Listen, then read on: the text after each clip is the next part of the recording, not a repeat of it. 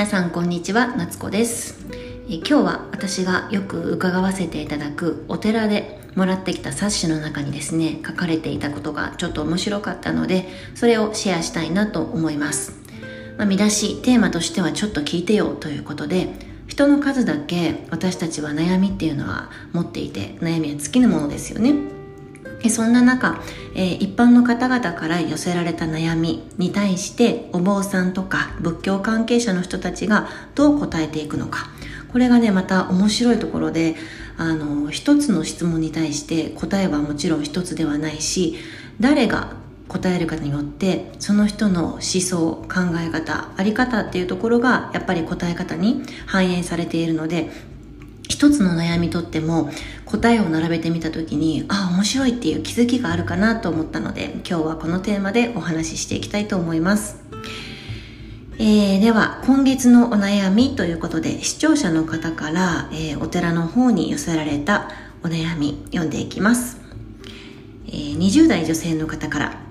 4月から社会人です。私は上がり症なのですが社会人になると自己紹介など人前で話す機会が多くなりそうで緊張します。お坊さんのように人前で話すのが上手になるのにはどうしたらいいですか？というお悩みでした。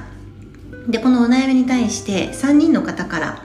えー、答えが上がっておりますので、これも読み上げていこうと思います。一人一人がすごいその人らしさ、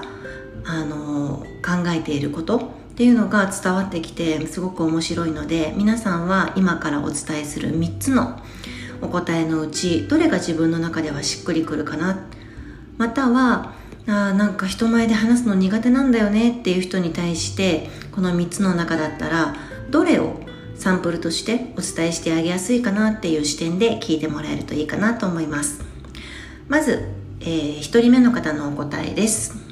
緊張を心配しないで。緊張したら緊張したまんま飛んでごらん？体操選手の森末慎二さんがある番組で子供たちに飛び箱を教えていた際に伝えた言葉です。森末さん自身もかつてロサンゼルス五輪の鉄棒に出場しこのままうまくいけば金メダルを取れるという瞬間今まで経験したことがない緊張をしたそうです。ただ緊張は解けず仕方なく緊張したまま競技を行って結果は10点満点。見事金メダルを獲得したそうです。子供たちは緊張して失敗したらどうしよう。失敗して笑われないだろうか。と不安でいっぱいだったものの森末さんから緊張したら緊張したまんま飛んでごらん。と言葉をかけられ肩の力がスーッと抜ける思いをしたのではないでしょうか。まず私たちはどうしたら緊張しないかを心配します。でもその精神状態のままでも大丈夫だという気持ちでいられたら少しは落ち着けるのかもしれませんね。というお答えであのこれもすごく何て言うのかなセルフラブの一つの概念価値観として受け入れるあるがままを見るというね考え方あり方概念があるんですけれどもまさにそのまんまかなっていうふうに私は私の捉え方としては受け取りました。緊張したら誰だって緊張っていうところにフォーカスしてああどうしようこの緊張を抑えないと緊張バクバクしてるからもっと落ち着かないとっていうふうに考えたりだとかもっともっと言うとこの緊張によって失敗したらどうしようとかしかも失敗してなんかみんなにがっかりされたらどうしようとかなんか思ってたのと違うっていう風に期待外れって思われないかな大丈夫かなっていうそんな風に私たちは緊張を心配しすぎるっていう傾向があると思うんですよね。それはつまり緊張っていうところにフォーカスしすぎているがゆえに起きてしまうかもしれないことということでこのお坊さん曰くその森末慎二さんの言葉にヒントを得て緊張してるんだったらその緊張状態がある自分がいるんだな。でもそれでもそのままで大丈夫だよ、まあ、受け入れるですよね。あるがままを見守って。そしてその状態を受け入れる。その上でやったらいいんじゃない？っていうことをお伝えしているのかなって私の解釈で受け取らせていただきました。では2人目の方のお話をしたいと思います、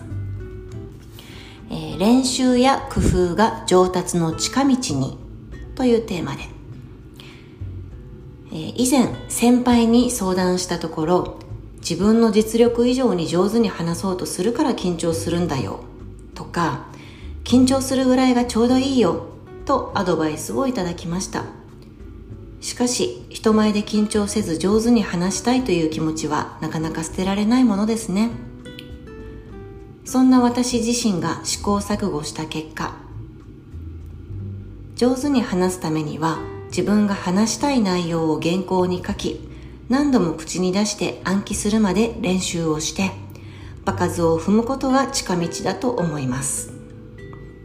やはり何事も最初からうまくはできないものですね。他に具体的な技術としてはゆっくり丁寧に話すことを心がけるということを先生に教えていただきました。自分の言葉を自分で聞いて確認しながら話すようにすると相手も聞く姿勢になってくれるそうです。自分は早口なので気をつけたいものです。こんな感じでお答えされていたんですけれどもこれもものすごく私自身わかるところがあってうんそうですね。私もその経験を積んでいく中でもともと小さい頃にその子役、うん、子役タレントとして、え、そういうスクールに通っていたのでなんか話す練習だとか声を出す練習っていうその練習っていうのはなんか無意識に小さい頃からできていたのかなっていうのはあるんですが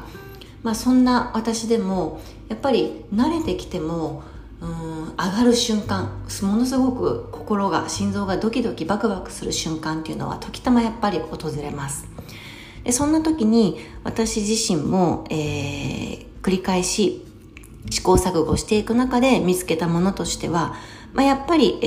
ー、何度も口に出して練習をするっていうところとかあとは自分が話したいことっていうのをあらかじめ整理するっていう意味ではこの、えー、お坊さんがおっしゃったみたいに上手に話すためには自分が話したい内容を原稿に書きというまずはアウトプットしてそれを、えー、可視化させた上で自分の頭の中でまた整理できるようにしていくっていう。これはね結構ね大事だなっていうふうに思います。これは普段あのチャクラコーチ養成講座で私が受け持っている講義で皆さんにお伝えしているジャーナリングの仕方の一つとしてやっぱり大切なポイントでもあるんですけれども頭の中で考えている以上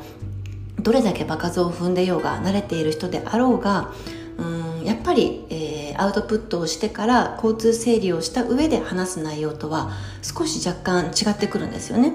自分の頭の中でバーって私なんかも今こうやってバーって喋ってるわけですけどこの喋りよりかはやっぱり話す内容を、えー、精査して整理をしてその上でもう一回頭の中に叩き込むっていう方がよりまあ精度は上がるなっていうのは自覚しています。まあ、ラジオなので話したいことをバーって話すっていう感じではさせてもらってるんですけどやっぱりその差は歴然だなっていうのは普段から感じています。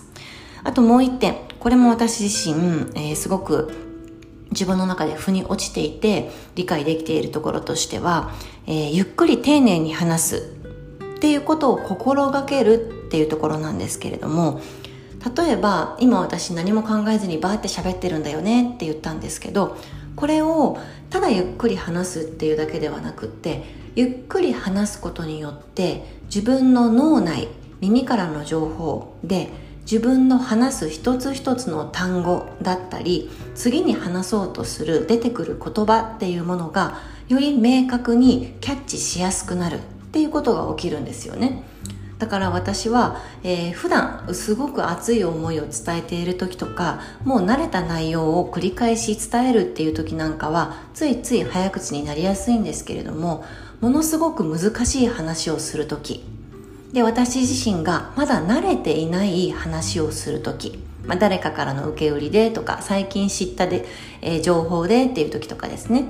誰かから、えー、いただいた情報まだ最近入ってきた情報で自分の中でまだ慣れきっていない情報をアウトプットする時。あとは、えー、っとみんながどうやったら分かりやすく理解腑に落ちるように理解してもらえるだろうかっていうものを考える時に考えながら話さなきゃいけない時に意識的にものすごくゆっくりと自分が話した内容話すキーワード文の構成文脈一つ一つをゆっくりキャッチできるようにあえてゆっくりと話す、まあ、こんな感じで。そんなことを心がけていたりします。これはかなりあの効果がありまして自分の言葉を自分で聞いて確認しながら話すっていうのは意外とできていないことだったりするんですよね。でもそれを、えー、頭の中で考えたものをえー、ストレートに口に出すっていうよりかは頭の中で考えていることを口に出しつつ耳でキャッチしてそれをさらに耳でキャッチしたものを脳に持っていってそしてまたその脳から発令されたものによって言葉が出てくる。こんな感じのサイクルが一見ややこしそうなんですけれども実はこのスピードを落として自分で聞いて確認しながら話すっていうこの作業は自分にとっても話しやすくなりますし聞いている相手もキャッチしやすくなるっていう利点があるんじゃないかなっていうのは自分の経験談としてお伝えしたいなと今思いました。はい。では最後の、え方ですね、えー、伝えるから伝わるへ。今回答を書いている私も大変な上がり症です。人前で話すのは本当に苦手でできることなら避けたいと思うことも多々あります。ですが避けるわけにはいきません。まず私が思うに話が上手な人は自分自身の伝えたいと思うことをしっかりと持っているように感じます。そして人に何かを伝える時には伝えたい思いが相手にいかにして伝わるかを考える必要があります。だから相談者様も伝えるではなく伝わることを意識して人前で話をするようにしてはどうでしょうか。そうすれば自然と聞き手に思いが伝わって話し方も上手になるはずです。上手かそうでないかは聞き手が判断することです。伝わる話し方こそが上手な話し方になるのだと思います。ということでまあ、これもよく私は講義で皆さんに伝えさせてもらってるんですけど私がこれを伝えたって思って伝えているのとみんなに伝わったっていうのとではもう運転の差だっていうことで伝えるのと伝わるのとは大きな違い。これはコミュニケーション一つをとってもそうなんですけど自分としては言葉にして相手に、えー、会話として伝えたからおそらく伝わったであろうっていうふうに本人当人は思うんですよね。でも伝えたって当人は思ってたとしても聞いていなかったっていうことももちろんありますし聞いてたとしてもあそういうつもりで言ってるとは思わなかったっていうことは私たち人間関係の中でコミュニケーションの中で多々生じることがあると思います。これは伝えたというのと伝わったっていうこの違いズレから来ているものなのでここの伝えると伝わるの違いっていうのはすごく大事にしたいところだなっていうのは私の中でもあります。ということでいかがだったでしょうか？なんかやっぱりあの普段からね話し慣れているだとかこういうことを普段から質問されたり悩みを聞いたりそして自分の思い考ええー、古来から伝わる知恵というものを絡めた上で相手の方に伝えるっていうことを職業とされている分すごく分かりやすく伝わりやすくでかつ言葉選びもとっても素敵だなっていうふうに私は、えー、思ったんですけれどもまあ、このトータル的に3人お三方とも全然違うあの視点でお話アドバイスをされているわけなんですけれどもどれをとってもやっぱり大事かなっても思いますし私的にはこの1人目2人目3人目っていうこれを順番的にやっていくだけでも大きく自分自身の中で人前で話すのが苦手だっていうその、えー、自分の経験からくるプレッシャーだとかえー、その思い込みだとかそういったものが少しずつ和らいでくるんじゃないかなっていうふうに思いました。まずはどれからあの手に取ってみてもいいと思うので自分の中であ確かにそう言われてみればそうかも。ちょっとじゃあこれを意識してみようかなっていうものを日常の中で取り入れていく。でいきなり会社で何かそれを使っていく仕事で使っていく社会で使っていくっていうのは難しいと思うのでやっぱり、えー、普段の日常の中でできるだけ身近な関係性だとか話しやすい人っていう人を対象としてお話をあの、練習していくのがいいんじゃないかなというふうに思います。ということで今日は以上になります。最後まで聞いていただいてありがとうございました。また何か感想などあれば、インスタグラムのコメント欄などにお待ちしております。